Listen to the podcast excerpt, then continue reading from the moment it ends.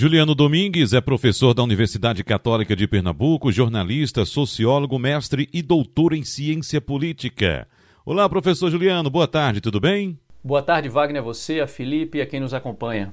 Professor, repercutiu bastante na semana passada a pesquisa Datafolha que traz números sobre a aprovação do governo Jair Bolsonaro. Lembrando aqui aos nossos ouvintes, essa pesquisa indica uma melhora dos percentuais de aprovação do governo, que subiu de 32% para 37%, e a redução da rejeição, que caiu de 44% para 34%, professor.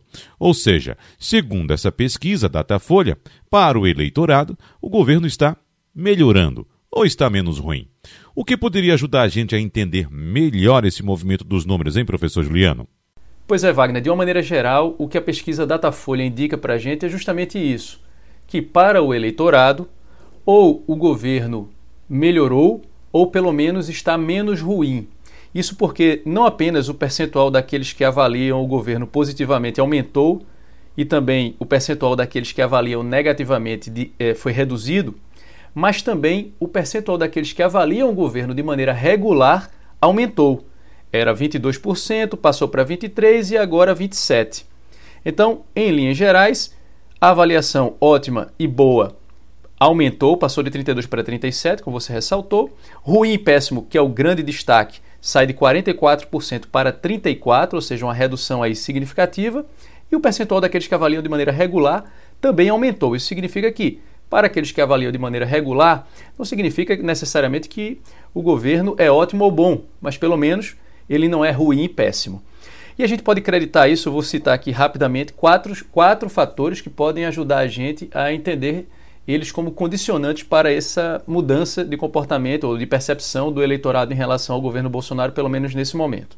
O primeiro diz respeito à redução do conflito institucional. Vale lembrar aqui que o presidente adotou um tom mais moderado e reduziu o embate com as demais instituições, mais especificamente com o legislativo e o judiciário. Outras pesquisas de opinião apontavam que o eleitorado rejeitava esse tipo de comportamento mais conflituoso, de embate não só com legislativo e judiciário, mas também com os governadores. As pesquisas mostravam que, nesse embate, a população tendia a ficar contra o poder executivo, contra o presidente Jair Bolsonaro. A partir do momento em que o presidente adota um tom mais moderado, isso tende a influenciar na percepção que as pessoas têm em relação ao governante. Um segundo item que a gente pode destacar aqui é o auxílio emergencial. Sem dúvida alguma, ele impacta na percepção das pessoas porque se reflete em qualidade de vida. Numa situação absolutamente atípica de dificuldade financeira, o eleitorado então associa o auxílio, auxílio emergencial à imagem do presidente da República e assim então tende a ter a sua percepção influenciada positivamente em relação àquele que fornece o auxílio emergencial.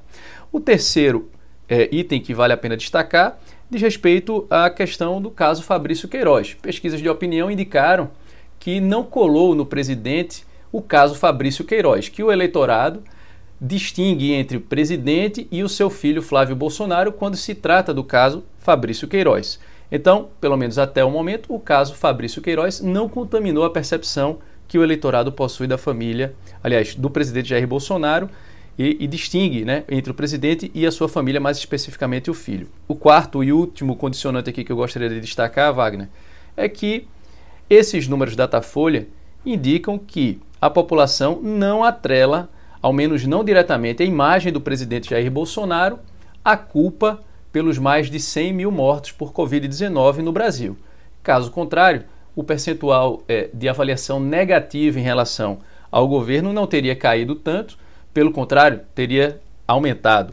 Isso leva a crer que a atribuição de culpa por parte da sociedade em relação aos governantes no que diz respeito às mais de 100 mil mortes por Covid-19, ainda se encontra um tanto difusa é, entre os gestores públicos Wagner e Felipe.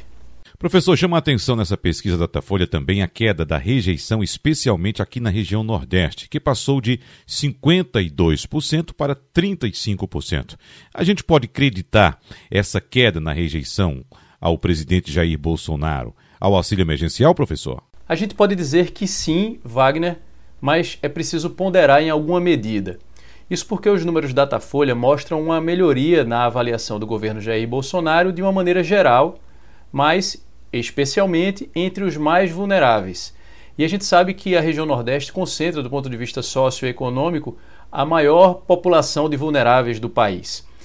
Mas a gente não pode acreditar isso unicamente ou, é, digamos, superdimensionar o peso do auxílio emergencial, porque os números também mostram que não é muito diferente o percentual daqueles que avaliam o governo positivamente que receberam o auxílio emergencial e aqueles que avaliam positivamente mesmo sem ter recebido o auxílio emergencial.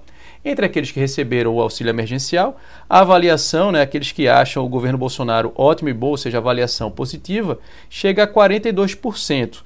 Né, e é um pouco acima da média, né, ou seja, não está muito distante da média, e é de 36% o percentual daqueles que avaliam em ótimo e bom e que não é, receberam o auxílio emergencial.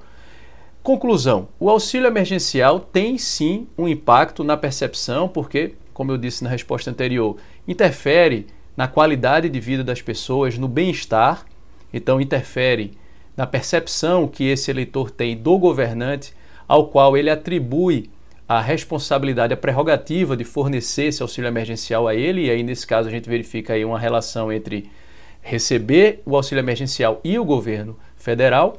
Mas a gente não pode também, pelo menos não por enquanto, creditar é, quase que única e exclusivamente ao auxílio emergencial a melhoria é, da percepção da população em relação ao governo. Mas sim, o auxílio emergencial desempenha um papel importante. Cabe verificar qual o impacto, qual o tamanho do impacto do auxílio emergencial nessa percepção. Aí as próximas pesquisas vão ajudar a gente a decifrar um pouco isso. Por enquanto, a gente pode dizer que o impacto ele existe, mas aparentemente ele não é tão grande assim.